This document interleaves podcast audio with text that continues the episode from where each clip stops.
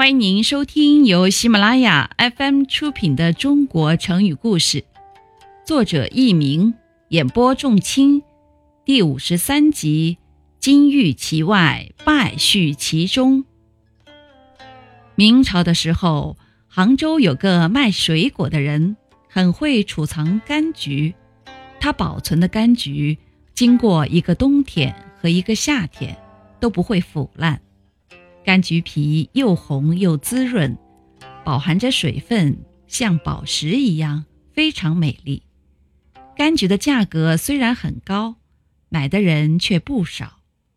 有一次，明朝大臣刘基买了他一个柑橘，剥开皮却臭气冲天，再看里面的果瓤，早就干得像破棉絮了。刘基气愤地责问道。你为什么弄虚作假，欺骗顾客？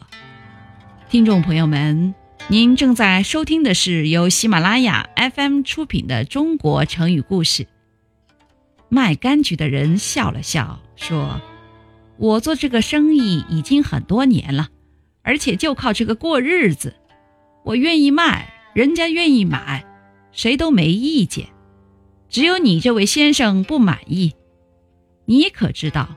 当今世上欺骗的人多着呢，你不想想，那些腰间配着兵符，好像是保卫国家的武将，难道真有孙子吴起的打仗本领吗？那些头戴乌纱帽、神气十足的人，难道真是治国的人才吗？其实他们也没有多大本领，人民的疾苦他们根本就不管，官吏们胡作非为。他们也不制止，他们只顾自己吃饱了肚子，耗费国家的粮食和钱财，却不知道羞耻。这些人和我卖的柑橘一样，看起来非常光鲜亮丽，但是肚子里什么能耐都没有。刘基听了这番话，哑口无言。回到家里，他就写了《卖柑者言》这篇文章。